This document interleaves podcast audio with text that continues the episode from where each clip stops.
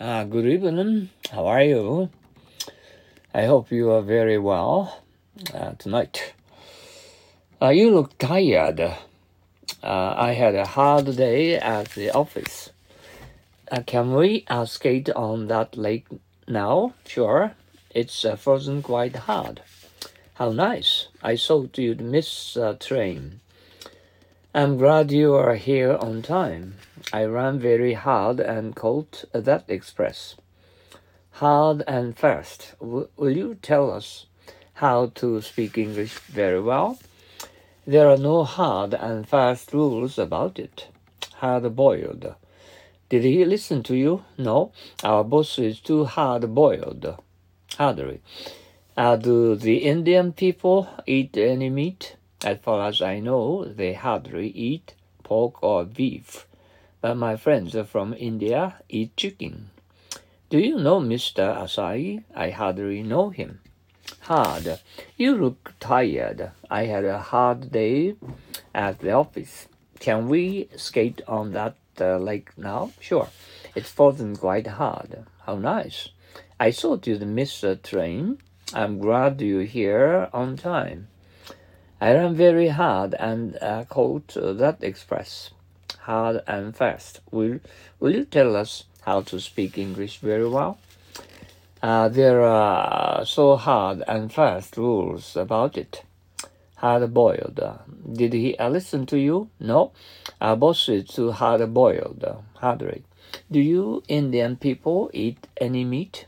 As far as I know, they hardly eat pork and beef but my friends from India eat chicken. Do you know Mr. Asai? I hardly know him. Ah, hard, you look tired. I had a hard day at the office. Can we skate on that lake? Now? Sure, it's frozen quite hard. How nice, I thought miss the train. I'm glad you are here on time. I ran very hard and caught that express. Hard and fast. Will you tell us how to speak English very well? Uh, there are no hard and fast rules about it. Hard boiled. Did he listen to you? No. Our boss is too hard boiled. Hardly. Do the Indian uh, people eat any meat? As far as I know, they hardly eat pork and beef.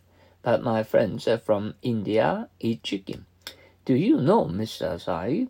I hardly know him. Uh, hard, you look tired. I had a hard day at the office. Can we skate on that lake now? Sure. It's frozen quite hard. How nice. I thought you'd miss the train. I'm glad you are here on time. I ran very hard and caught that express. Hard and fast. Will you tell us how to speak English very well? There are no hard and fast rules about it. Hard boiled. Did he listen to you? No, our boss is too hard boiled. Hardly. Do the Indian people eat any meat? As far as I know, they hardly eat pork or beef. But my friends from India eat chicken. Do you know Mr. Asai? I hardly know him. Once more, hard. You look tired. I had a hard day at the office. Can we skate on that lake now? Sure, it's frozen quite hard. How nice. I thought you'd miss the train. I'm glad you you are here on time. I ran very hard and caught that express. Hard and fast. Will you tell us how to speak English very well?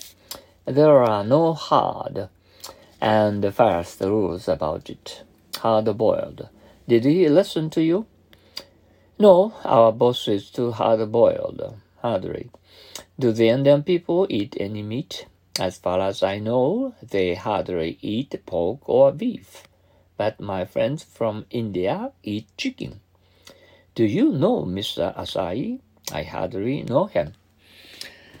All right, and uh, I hope you'll be able to have a, a nice weekend. Okay, and keep. Uh, learning a lot as um, you are understanding English words in English. Okay, for your tomorrows. Okay. Uh, take it easy. Uh, have a, a good rest for tonight. Okay, thank you very much for listening. Uh, see you tomorrow. Okay, bye now. Sayonara.